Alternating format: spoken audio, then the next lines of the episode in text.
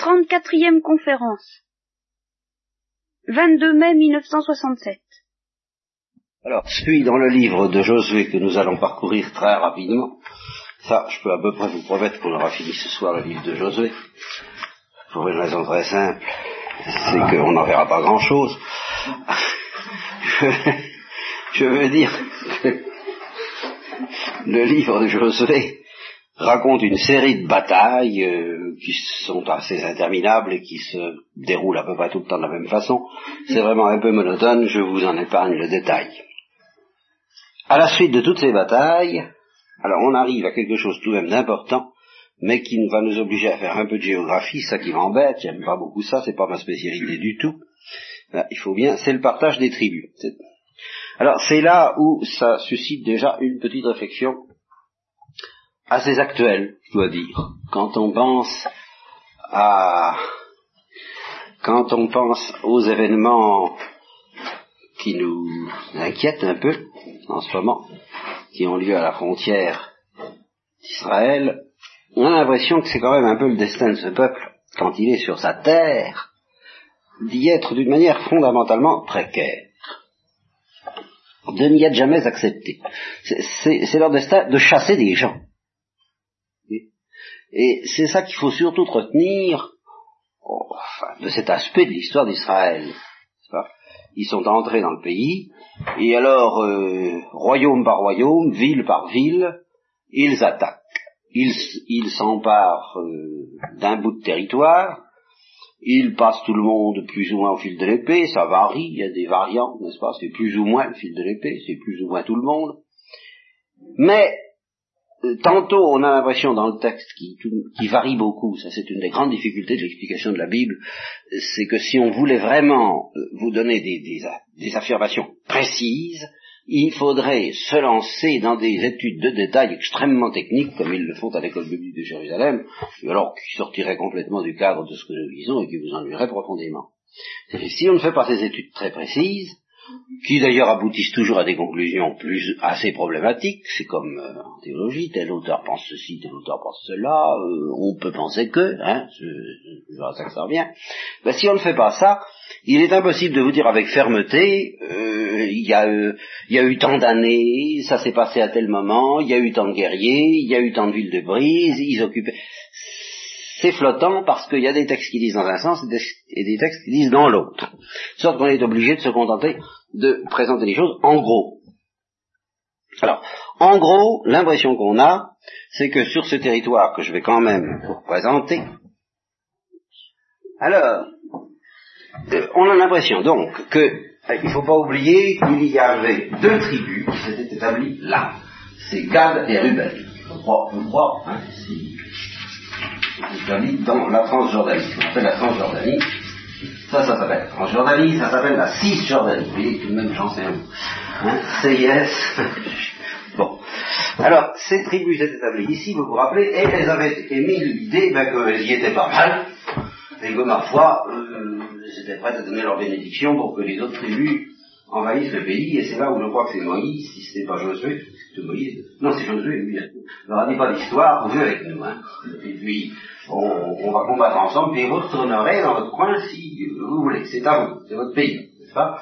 Mais vous allez quand même combattre avec nous pour l'occupation du pays que Dieu nous a promis. Bon, alors, ils entrent là-dedans, et l'impression qu'on a, c'est que il, faut se garder, je voudrais au moins vous donner comme euh, notion, euh, c'est vous enlever l'idée simpliste qu'ils occuperaient par exemple tous. Hein en H, en H ça Alors qu'il y aurait un peuple ici, un peuple là, puis eux ici. Non, c'est pas ça du tout. Ils sont constamment en train d'expulser les gens, et ils sont cernés constamment par les gens qu'ils expulsent, par une multitude de peuples.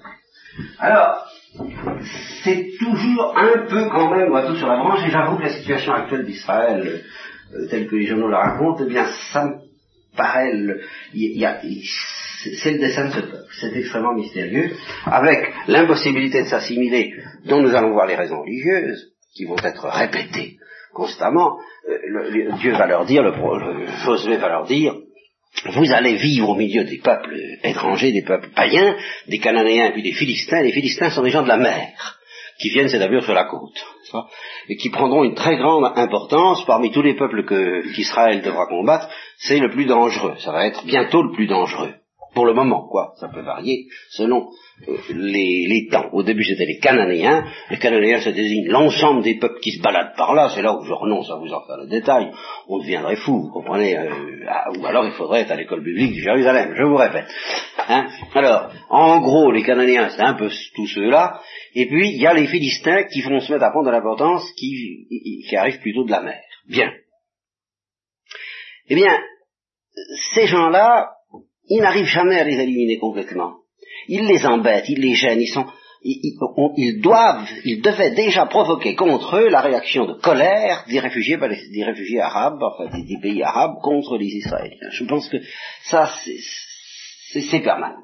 D'autre part, Dieu va leur, oui, dit justement, vous allez avoir affaire aux Philistins, aux Cananéens, à des gens qui vivent avec des idoles et qui euh, vivent d'une manière épouvantable. Vous n'allez surtout pas vous laisser contaminer par leur culte, sinon gare à vous. Vous n'allez pas vous marier avec eux, sinon regard à vous. Alors, ils sont là vraiment comme un calcul, comme un corps étranger, qui deviendra d'ailleurs extrêmement puissant au moment de la royauté, d'accord?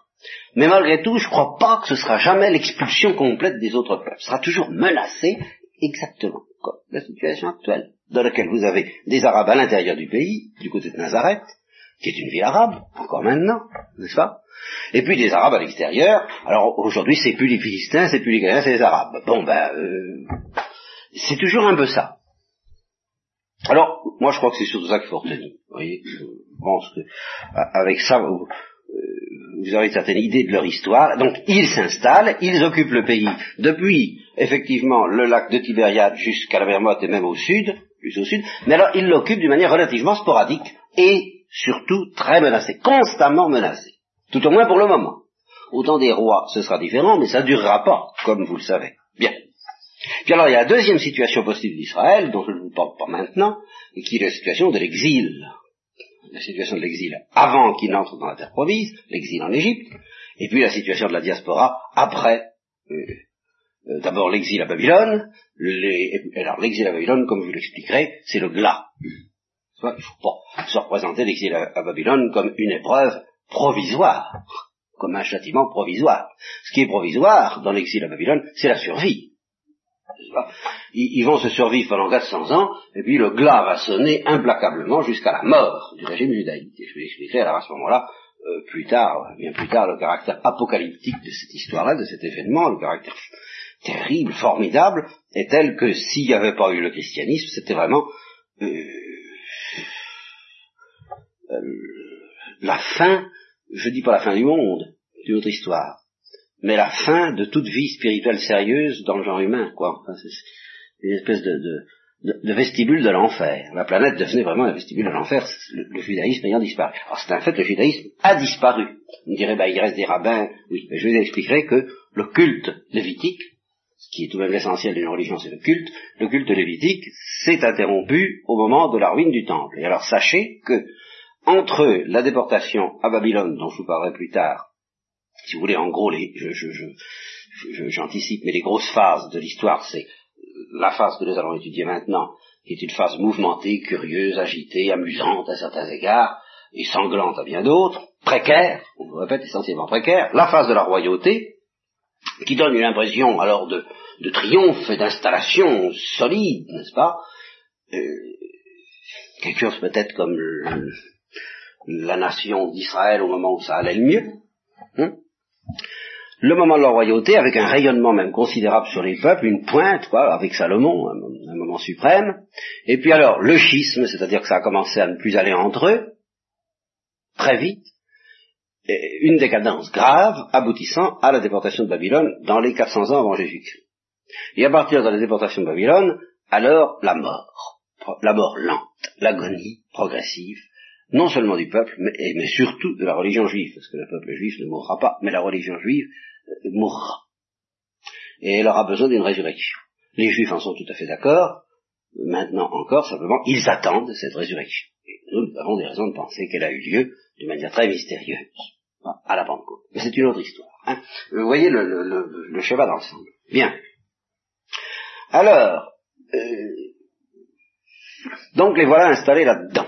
Au terme d'un certain nombre de batailles, ils sont installés, ils ont le moyen de circuler entre eux. C'est pas. Faut, faut, faut se représenter que la planète et même ces terres-là étaient de loin beaucoup moins habitées que maintenant, n'est-ce pas? C'était relativement désertique, on pouvait tout même se promener pas mal sans rencontrer trop de gens. Ils pouvaient donc circuler, se réunir très librement, mais aussi ils pouvaient tomber sur une ville, un copain ou un ennemi du jour au lendemain et avoir à ferrailler également du jour au lendemain.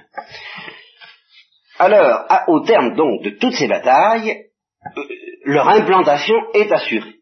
Ils ne sont pas les seuls, il y a encore des Cananéens, il y a les Philistins, mais leur implantation est assurée. Et c'est là qu'ils se réunissent à Silo. Alors, Silo, faut voir où c'est. Hein. Que Josué les réunit à Silo. Oui, c'est ça. Silo, c'est Bon.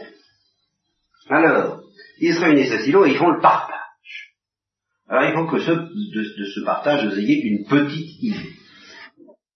Alors, par ici, tout à fait au nord, vous avez Issachar.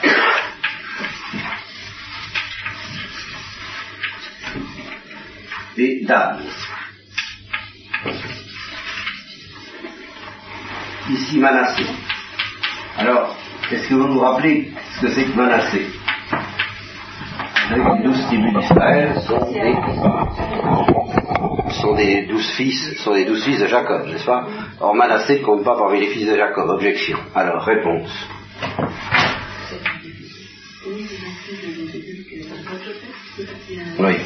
C'est-à-dire que la tribu de Joseph a été dédoublée en Ephraïm et Manassé. Voilà Ephraïm. Alors c'est ce sont des, demi-tribus, ce qu'on appelle des demi-tribus, n'est-ce pas? Ah, eux deux, ils font la tribu de Joseph, ceux-là. Hein? Bon. Ah, excusez-moi, ici c'est pas Dan, c'est Hazer. Ah ben ça, c'est une autre histoire, tout à l'heure, ça. Patience. Hein? Alors là, vous savez, je simplifie, je schématise grossièrement, comme on dit. Vous ne faites pas trop d'illusions. Dan, ici, Benjamin, qui effectivement a la plus petite part apparemment. Et alors la part du lion, c'est le cas de dire, puisque c'est Judas. Alors c'est vraiment la grosse tribu, c'est celle qui y réclame d'ailleurs d'en avoir gros et il en a gros. Voilà, et alors ça c'est Siméon ici. Il n'y a plus qu'à compter. Naturellement, ça doit faire 12, parce que il y a bien ces deux-là, mais comme il manque les vies, ça revient au même. Ça, ça devrait faire 13. Mais comme il manque les vies, ça doit faire 12 quand même. Alors, combien ça fait? Comptez. 10. 10. Il y en a 10. Alors, et égal des Ruben, vous comptez? Oui. Là, c'est fichu, quoi. Moi, je vous donne le partage qui s'est fait à Silo. Voilà.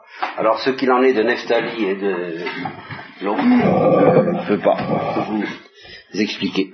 Je ne sais pas. Et les, soyez tranquilles, quand on ne sait pas, rassurez-vous, les, spécialistes ne savent pas plus. Simplement, ils ont beaucoup plus d'éléments que, que vous pour savoir, pour être dans la même incertitude. Ils discutent euh, des hypothèses, quoi, vous voyez. Moi, je constate sur cette carte le, partage de Silo, je ne trouve pas Neftali. Non. Ni Zabulon. Ah, excusez-moi. Je n'ai pas su lire cette carte. Mais bien sûr, oui. C'est tout à fait au nord. Oui. En effet, je l'ai confondu la mer euh, dite de Sénéret, qui est déjà la mer de Génézareth, avec la mer morte. Donc c'est tout à fait au nord. Alors c'est, euh, je suis pas de place sur les tableaux. Donc vous avez Zabulon et Neftali au nord. Très bien. Et alors Hazer, vous n'en avez justement ici qu'un petit bout, ça va beaucoup plus au nord également. Hein voilà. Alors, vous, ce qu'il faut retenir, c'est Judas. Hein c'est le grand de, situation à retenir. Puis le fait qu'il y a deux tribus du côté, de l'autre côté du Jourdain. Alors ça c'est le premier objet d'intérêt de ce livre. Le deuxième c'est une petite scène. Alors là, ça devient un intérêt tout à fait spirituel, qui reprend, qui rabâche, si vous voulez, à certains égards, une fois de plus, tout ce que Moïse a rabâché dans le Deutéronome, mais avec une nuance nouvelle. Tout au moins, une insistance nouvelle sur un certain aspect des choses, et alors ça, ça vaut la peine qu'on s'y arrête un petit peu. D'abord, il y a un petit résumé d'histoire sainte, je vous en fais grâce, un de plus, je vous ai tellement raconté cette histoire-là que c'est pas la peine de la reprendre, n'est-ce pas? C'est Josué lui-même qui, avant de mourir, leur rappelle ce qui est arrivé. C'est de l'autre côté du fleuve qu'habitaient jadis vos pères, et ça recommence. Avec Terah, père d'Abraham, n'est-ce pas? Il servait d'autres dieux. Je pris votre père Abraham de l'autre côté du fleuve, je, le fis marcher dans tout le pays Canaan, je, l'ai fait balader là, dans tout ce pays-là où vous êtes maintenant. Je fais se balader par là, je multipliais sa race, je lui donnais Isaac, à Isaac, Jacob et Isaü, et puis alors ils se sont séparés, et ils devinrent un grand peuple, Jacob partit en Égypte, les Égyptiens les maltraitèrent, j'envoyais Moïse à Aaron, je frappais l'Égypte, je vous ai fait sortir, vous êtes arrivés à la mer, les... alors Toujours, on insiste toujours sur l'épisode de la mer Rouge. Ça, c'est, ça ne rate pas. Hein les Égyptiens ont couru après vos pères avec les chars et les chevaux, toujours la même chose, ça ne manque pas, n'est-ce pas, euh, le char et cavalier, vers la mer des roseaux, c'est-à-dire la mer Rouge. Alors, ils implorèrent Yahvé, et Yahvé mit les ténèbres entre vous et les Égyptiens. Et il fit venir sur eux la mer qu'il recouvrit. Vous avez vu de vos yeux ce que moi je fis aux Égyptiens, moi Josué. Et puis vous avez habité longtemps au désert, par votre faute sous-entendue. Ensuite, je vous introduisis, etc. Alors, euh, l'histoire de Balaam, tout ça, bon. Alors, c'est Dieu qui parle. Hein. pardon, je vous introduisis, c'est pas Josué, hein, c'est Dieu. Mais qui parle par la bouche de Josué. Et alors Dieu termine ainsi. Cela n'est dû ni à ton épée, ni à ton arc. Je vous ai donné un pays qui ne vous coûta pas de peine. Oui, c'est relatif. Et des villes que vous n'avez pas bâties, ça c'est vrai. Hein, et, c'est ça qui est fondamental. C'est ça qui fait de ce... Malgré tout, il n'y a rien à faire, ce sont des expulseurs. Et c'est exactement ce qu'on leur reproche maintenant. C'est d'avoir expulsé des gens qui étaient déjà là. Au lieu de construire leur ville et de s'installer dans leur pays. Ben, ils peuvent pas. Parce qu'ils sont, comme dit l'Épître aux Hébreux, des étrangers, des voyageurs sur la terre. C'est vraiment le symbole de cette incapacité d'enracinement qui caractérise le juif et qui caractérisera d'une autre façon le chrétien plus tard. Bien. Vous n'avez pas, vous n'avez pas bâti ces villes, vous vous y êtes installés, vous mangez vignes et oliviers que vous n'avez pas plantés. Maintenant donc, ça c'est plus tout à fait vrai pour les juifs d'aujourd'hui en mesure d'histoire. Maintenant donc, craignez Dieu et servez-le parfaitement et sincèrement. Écartez les dieux qu'ont servi vos pères de l'autre côté du fleuve et en Égypte, et servez le vrai. Et alors ici, c'est là où arrive quelque chose qui est déjà euh, présent à chaque fois, à chacun des drames, si on peut dire, qui euh, que sont ces dialogues entre Dieu et le peuple, mais qui est tellement plus net ici. Là, il ne leur dit pas, je place devant toi le bien et le mal, c'est sous-entendu, on le sait, la bénédiction et la malédiction. Il leur dit, écoutez, faites attention. il leur dit presque ceci, il est encore temps de faire marche arrière. Si vous ne voulez pas me suivre, eh bien me suivez pas, mais euh, choisissez l'option. C'est un thème fondamental, évidemment, au point de vue chrétien, et que le Christ n'écartera pas. Faut opter. Il faut choisir.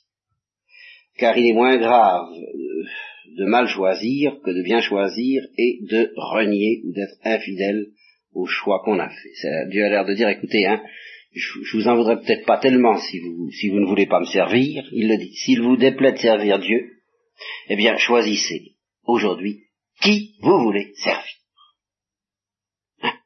Ou les dieux que servaient vos pères de l'autre côté du fleuve, ou les dieux des Amoréens dont vous habitez le pays. Alors ça, c'est, Dieu qui parle, et puis c'est, et puis c'est Josué. Car Josué conclut, termine en disant, moi et ma famille, on veut servir Yahvé. On, a fait notre choix. Maintenant, je vous préviens, euh, tâchez de savoir. Tâchez de savoir. Parce que si vous restez là, c'est pas pour euh, fricoter avec les autres dieux. Alors, le peuple répond Oh, mais on n'a pas du tout envie d'abandonner Dieu pour servir d'autres dieux. T'as raison, c'est Yahvé, notre Dieu, qui nous a fait monter. Alors il sait ce qu'il faut dire, le peuple. Il connaît la, commence à connaître la musique. Tu vois il, il, commence à connaître les rengaines de Dieu. Alors il se dit, il faut, faut, faut, que je parle bien, que je parle pieusement, il faut que je parle de manière édifiante. Hein Alors, c'est Yahvé, notre Dieu, qui nous a fait monter, nous et nos pères, du pays d'Égypte, de la maison des esclaves, il a opéré à nos yeux de grands prodiges, il nous a gardés dans tout le chemin que nous avons parcouru, parmi toutes les nations nous sommes passés. il, commence, à savoir par cœur le refrain. Dieu a chassé devant nous tous les peuples des Amoréens qui habitaient le pays, nous aussi nous voulons servir Yahvé, car c'est lui qui est notre Dieu. Alors là, Josué leur dit, non, ça, qui devient fort. Il leur dit, non, c'est Vous ne pourrez pas servir Dieu. Vous ne serez pas capable. Je vous préviens dès. Vous ne serez pas capable de servir Dieu, car c'est un Dieu saint. C'est un Dieu jaloux. Il ne supportera pas vos rébellions et vos péchés. Je vous ai vu à l'œuvre. Ça n'ira pas. Je vous préviens, on voit bien, tout de suite que ça n'ira pas. Et alors, si vous abandonnez Dieu pour servir d'autres dieux, euh, les dieux de l'étranger, et ça je sais que vous le ferez, me racontez pas d'histoire, ça c'est moi qui le dis, mais c'est tout dans le texte, hein, il se retournera, il vous fera du mal, et il vous anéantira après vous avoir fait du bien. Ah, alors le peuple dit, mais non, c'est Yahvé que nous voulons servir, hein, c'est lui que nous voulons. Comment, il n'y a, pas un cantique comme ça. Il y a nous voulons Dieu, je sais bien, oui, c'est, mais, alors, José dit, bon, bon,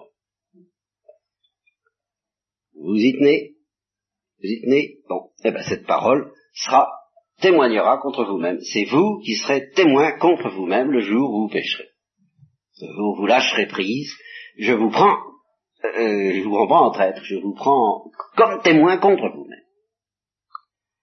Vous êtes témoin contre vous-même, c'est ça que, vous avez choisi Dieu pour le servir. Hein, alors il répond oui, ah, bien, bien, bien, bien, bien. Alors, euh, un dernier conseil que vous ne suivrez pas, euh, écartez donc les dieux de l'étranger qui sont au milieu de vous et tournez vos cœurs vers Yahvé, le Dieu d'Israël. Et le peuple dit c'est Yahvé, notre Dieu, que nous voulons servir. Hein. C'est à sa voix que nous obéirons. Voilà. Alors, ce jour-là, Josué conclut une alliance pour le peuple, il lui donne un statut et un droit à Sichem. C'est par là, c'est du côté de Silo. Alors, une grande pierre, et alors, il, érige une grande pierre, toujours un acte solennel, et, il a dit, voilà, il y a la pierre, hein. bon, ce sera un témoin contre vous. Voyez à l'avance, bien. Car elle a entendu toutes les paroles que Yahvé a dites avec nous. Elle servira de témoin contre vous, pour que vous ne reniez point votre Dieu. Alors, vous voyez, il y a ce mélange entre pour que vous ne reniez point votre Dieu, et puis parce qu'en fait, vous allez le renier. Puis Josué renvoie le peuple, chacun dans son domaine.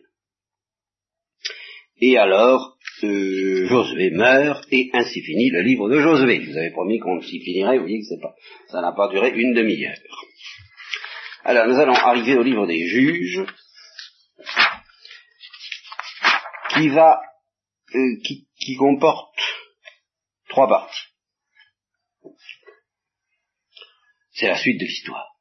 Et alors, cette suite de l'histoire comporte trois parties. Premièrement, une introduction qui explique la règle du jeu.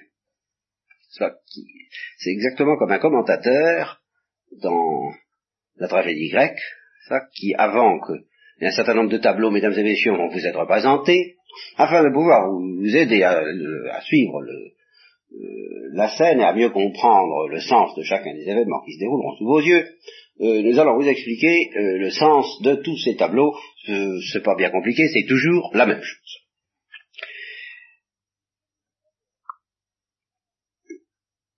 D'abord, euh, avant, cette introduction du narrateur, un petit tableau historique qui résume comment le peuple a Alors les différentes tribus, une fois réparties, chacune dans son coin, ont à lutter et à guerroyer âprement et difficilement pour s'étendre, car euh, elles n'ont acquis que quelques têtes de pont. Il s'agit de les élargir. Bien. Ceci dit, euh, dans l'ensemble, c'est pas brillant. Et alors le narrateur dit, ça aurait dû l'être davantage. Et je vais vous expliquer pourquoi ça n'a pas été si brillant que ça, et pourquoi ils y sont arrivés quand même. Hein? Alors c'est le moteur à quatre temps. Premier temps, euh, Israël pêche, bien entendu. Renie, trahit, euh, va vers de faux dieux, ou multiplie les dieux de culte. Alors là, cette, histoire-là n'est pas très claire. Il est difficile de dire, tiens, ça c'est un événement qui, je crois, est dans Josué, sur lequel nous allons revenir tout à l'heure, j'ai dû le passer, indûment, dans lequel euh, on a l'impression qu'il croit fermement à ce moment-là déjà à l'unité du lieu du culte, qui est lié à l'âge d'alliance, et dans lequel il y aurait interdiction de multiplier les sacrifices en différents lieux. Mais il y a d'autres textes dans lesquels il semble que cette tradition n'est pas encore tout à fait implantée à ce moment-là. De sorte que là encore, on a un problème difficile pour les exégètes, ça flotte. Et c'est un des plus ennuyeux, parce que cette question de l'unité du lieu du culte est très grave, très importante, comme vous vous rappelez que je vous en avais parlé. Hein? bon. Alors, je vais y revenir tout de suite, je termine simplement le moteur à quatre temps. Donc, premièrement, Israël pêche, c'est le premier temps. Alors, deuxième temps, boum pas le Dieu se venge en donnant la victoire à ses ennemis, c'est pas compliqué, il y en a suffisamment, il y a que du choix. Hein. Et alors Israël trinque, c'est le deuxième temps. Troisième temps,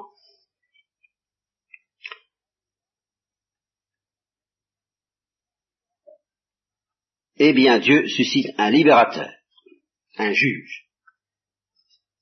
C'est ça le juge. C'est un sauveur, au fond, hein, qui est toujours un guerrier, ce guerrier retourne la situation, et puis euh, remet Israël dans le droit chemin, ce qui est le quatrième temps, et le moteur repart. Et alors ça recommence, euh, infidélité, pan, hum, hein, voilà. Bien, une fois que vous avez compris ça, ce qui est relativement simple, faute, châtiment, repentir, libération. Oui, j'ai sauté le repentir, n'est-ce pas? Euh, Et clamaverundat dobilum, une fois qu'ils sont vraiment dans la mélasse, n'est-ce pas, qu'ils s'aperçoivent qu'ils sont perdus et qu'ils étaient triomphes, alors ils se disent, ah, oh, oui, oh, c'est vrai, on a péché. Ah, mon Dieu, ayez pitié de nous. Alors il entend, il a pitié et il suscite alors un sauveur qui s'appellera un juge, c'est-à-dire, au fond, on pourrait dire un rectificateur. Un rectificateur de la situation, d'abord, il rectifie la situation en redonnant la victoire au peuple d'Israël, et puis un rectificateur de la conduite du peuple. Bon, alors, je ne sais pas si ça vaut la peine de lire ce texte à propos de l'unité du culte, du lieu du culte, oui. C'est ça, c'est à propos de la tribu de Ruben, de la tribu de Gad et de la tribu de Manassé. Au moment de partir chez eux, puisqu'ils vont occuper leur... Alors, à la frontière, ils, ils érigent un immense hôtel. Alors immédiatement, Israël se déchaîne, les convoque, les présente devant lui, devant le, grand prêtre, et il dit, regarde ce qui nous est arrivé. Il rappelle quelques événements dont vous vous souvenez certainement, euh, parce que nous avons désobéi à la loi de l'unité du culte, nous avons offert des sacrifices ailleurs que du côté de l'Arche d'Alliance. Tu sais ce que les a coûtés, et vous recommencez. Et alors là, ils répondent d'une manière très belle, ils disent non, c'est pas pour faire des sacrifices, c'est pour marquer qu'on vous appartient, pour que vos fils ne disent pas, ils sont de l'autre côté du Jourdain, ils ne sont pas des nôtres. Il faut que vous sachiez, par ce signe qui est un pur symbole, qui n'est pas efficace, si vous voulez, c'est pas un sacrement. C'est un symbole de notre appartenance au culte judaïque. voyez, de sorte que cette, ce fait même d'ériger un hôtel à la frontière du Jourdain, quoi, enfin à la frontière que représente le Jourdain, ce fait même, euh, si on considère l'esprit dans lequel ça a été fait par Gad et Ruben, eh bien, ça confirme leur croyance dans le fait qu'en effet, euh, il y a un culte, sinon absolument unique, du moins tout à fait transcendant, et que les sacrifices véritablement importants et essentiels doivent avoir lieu en ce lieu, lequel reste encore mobile. C'est le lieu de l'Arche d'Alliance, qui se promène encore, et qui même, je crois, sera un jour raflé par les Philistins. Enfin, nous n'en sommes pas là. Bon. Et je m'aperçois que j'arrive juste à l'endroit où j'ai préparé. C'est-à-dire que j'ai préparé l'introduction au livre des juges. Je pensais quand même pas que j'allais, avaler le livre de Josué si vite. Alors j'ai envie de vous donner la parole, comme toujours dans ces cas-là, pour que vous me posiez des questions, si vous voulez. N'est-ce pas? On nous présente un choix de telle façon que c'est abominable de dire non, c'est inévitable de dire oui, voyez, regarde tout ce qu'il a fait pour toi, enfin tout ce qu'il veut faire, tout va être, tu vas avoir la bénédiction si tu suis, si tu marches droit, si tu ne l'as pas, gare à toi. Alors c'est oui ou c'est non. Hein bon, évidemment, on dirait c'est une, c'est une plaisanterie, on ne peut pas dire non, n'est-ce pas? Alors après ça, avoir l'air de nous traiter en nous disant attention, si tu veux pas, tu peux dire non. C'est ça, c'est ça qui vous paraît vraiment euh, de mauvais goût. d'un goût douteux, disons. Mais alors, expliquez-vous davantage quand même, euh, Madame Rouillet. J'ai l'impression que c'est un traquenard. C'est un traquenard, oui. C'est une impression que de temps en temps. Oui. Mais est-ce que vous tenez compte dans ce que vous dites là de... Il faut toujours transposer, comme d'ailleurs nous, nous allons le voir dans le livre des juges, ça fait partie tout de même des choses que j'avais préparées, ça mais seulement ça n'a d'intérêt qu'une fois qu'on commence à lire le texte, c'est pour ça que je vous en ai pas parlé. C'est que chacune des fautes d'Israël est déjà, comme dans le livre d'Osée, présentée comme une prostitution. C'est-à-dire que toute cette histoire-là baigne dans un climat euh, de ce que, au fond, un homme comme euh, André Breton et beaucoup d'écrivains modernes appelleraient un climat d'amour fou. Vous voyez? Alors si vous acceptez d'utiliser cette euh, comparaison et de replacer cette, euh, toutes les, euh, les, questions que pose Dieu, les promesses qu'il fait, les menaces qu'il fait et la demande d'option dans le cadre d'une déclaration d'amour, de la part de quelqu'un qui jusqu'à présent n'a s'est peut-être pas élevé tout à fait jusqu'au niveau de pureté que l'autre lui propose, donc ne peut pas encore savoir la, qualité des joies qui lui sont proposées, mais qui a tout de même commencé à goûter les avantages et les, agréments d'être aimé de cette façon-là. Vous voyez, par quelqu'un qui a tout de même fait beaucoup pour lui. Euh, il était quand même très malheureux en Égypte, euh, ce qui s'est passé est tout de même extraordinaire, donc un grand amour le poursuit. Ça, il faut tout... évidemment, si vous décrochez euh, la question posée de cette perception, un, grand amour qui nous poursuit, qui poursuit le peuple d'Israël, alors évidemment ça devient un traquenard. Je suis tout à fait d'accord avec vous. Mais, euh, je vous dis, est-ce que vous trouveriez inadmissible au plan humain que quelqu'un qui aime beaucoup euh, une fiancée, par exemple, qui ait fait déjà beaucoup pour elle et elle commence à trouver ça agréable, il lui dit, ah oui, mais alors attention. Hein voilà. ça. Et, il est encore temps de dire non. Évidemment, euh, il est encore temps de dire non. Après, après ce qui s'est déjà passé, c'est difficile. Ça sera, ça sera déjà une grave faute, si vous voulez. Et puis c'est différent quand il s'agit d'un humain. Perdu, autre. C'est ça, oui. oui évidemment. évidemment. Dix de retrouver, oui, bien entendu. oui. Eh bien non, justement, si je dis que je trouvé, c'est parce que il faut tenir compte du cas où cet amour se présente comme d'une qualité exceptionnelle, ce qui arrive quelquefois. Et euh, oui, je viens de perdre une idée, moi. Attendez. Oui, si. Non, c'est pas exactement euh, une réponse, mais, ça va très loin. Vous m'avez posé la question de départ, c'est pas de question de départ. Vous m'avez dit, et s'ils avaient dit non? Eh bien, je crois que s'ils avaient dit non, ils n'auraient pas été traités plus durement que les canoniers. Je, serais tenté d'aller jusque-là. S'ils avaient dit non en disant écoutez non, moi j'y comprends rien, parce que ça supposerait une stupidité fondamentale de dire non. Après ce qui s'est passé, il faut être vraiment un peu bête quand même, n'est-ce pas? Et alors, s'ils sont un peu bêtes, effectivement, les Cananéens seront jugés par la justice de Dieu, mais ils seront jugés euh, à la mesure de ce qu'ils ont reçu, ils n'ont pas reçu ce qu'Israël a reçu. ils n'ont pas reçu la démonstration d'amour que Israël a reçue. Alors évidemment, il leur sera moins demandé. Et ce que Dieu a l'air de dire à Israël, c'est si tu acceptes, alors il va t'être demandé davantage qu'aux autres, et c'est parce que toi, tu peux me toucher à la prunelle de l'œil, étant donné ce que je fais pour toi, étant donné l'amour que j'ai pour toi. Voyez, voilà un peu la réponse que je vous ferai. Je ne dis pas que Israël ne serait pas puni déjà tout de même plus sévèrement que les autres peuples, vu ce qu'il a déjà reçu, vu ce qu'il a déjà compris. C'est déjà un peu inadmissible de faire marche arrière. Hein. Mais enfin, ce sera moins grave que tout ce qui va avoir lieu par la suite et que Dieu voit. Voilà ce que je veux dire. Au fond, on, pourrait presque dire que Dieu, voyant ce qu'ils vont faire, et bien qu'il tienne dans sa main le remède qui est le mystère de la rédemption, parce que Dieu prévoit aussi le châtiment qui sera terrible, et puis parce que c'est une chose abominable qu'ils vont faire, en fin de compte, puisque en fin de compte ça arrivera à rejeter le sauveur, alors, c'est dans la ligne, quoi.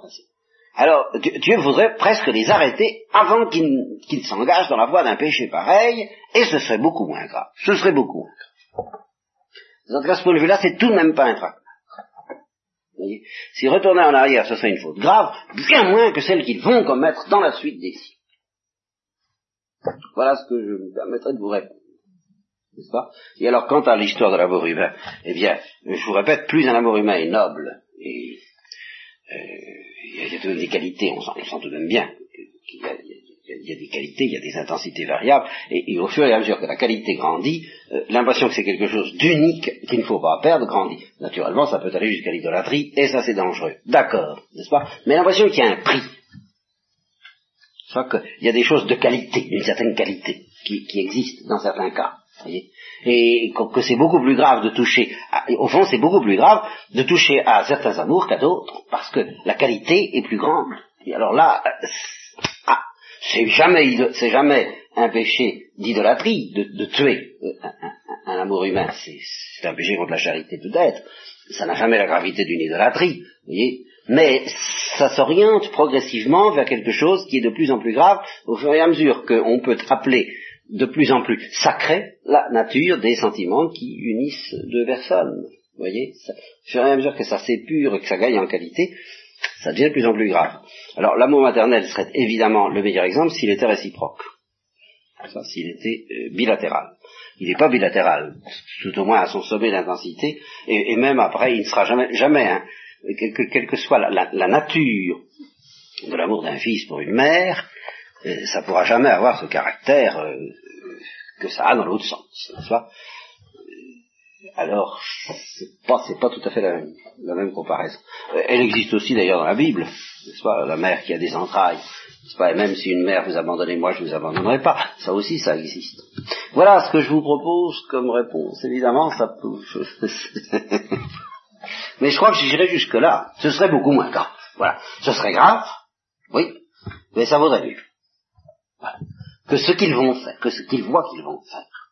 Parce qu'ils vont, euh, comme le dit le Christ, dire oui et puis faire non, et faire non une fois qu'ils seront, qu'ils seront engagés à un degré de, de responsabilité sacrale sacrée, n'est-ce pas, euh, écrasante. voilà, je crois que c'est comme ça que... Oui. Enfin, je, je n'ai pas l'impression j'ai peut-être convaincu votre intelligence, euh, je n'ai pas euh, apaisé votre inquiétude ou votre euh, et ça je ne sais pas comment faire moi. Dans, toute cette histoire, Dieu vous paraît plutôt brutal, quoi, si je comprends bien. Récoltant là où Et top.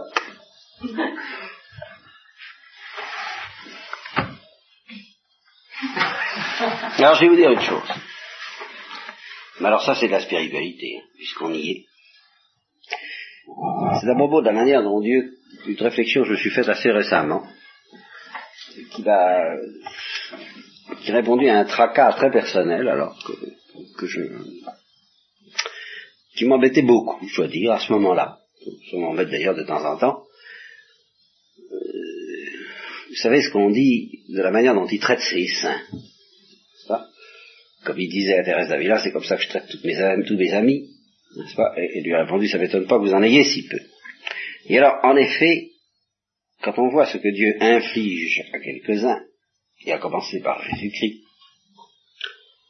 et à tous ceux qui semblent lui ressembler assez parfaitement quand on pense au Père Kolb, quand on pense enfin à tout ce que Dieu et, à tout ce qu'il faut alors supporter et patienter pour obtenir une consolation et la récompense éternelle, il y a des moments effectivement où on est tenté de trouver que Dieu est dur. Sinon dire qu'il récolte là où il n'a pas semé, ce qui alors là n'est peut-être pas très logiquement tout à fait exact, mais ça va provoquer justement ma réponse. Mais enfin, dur. Hein, vraiment.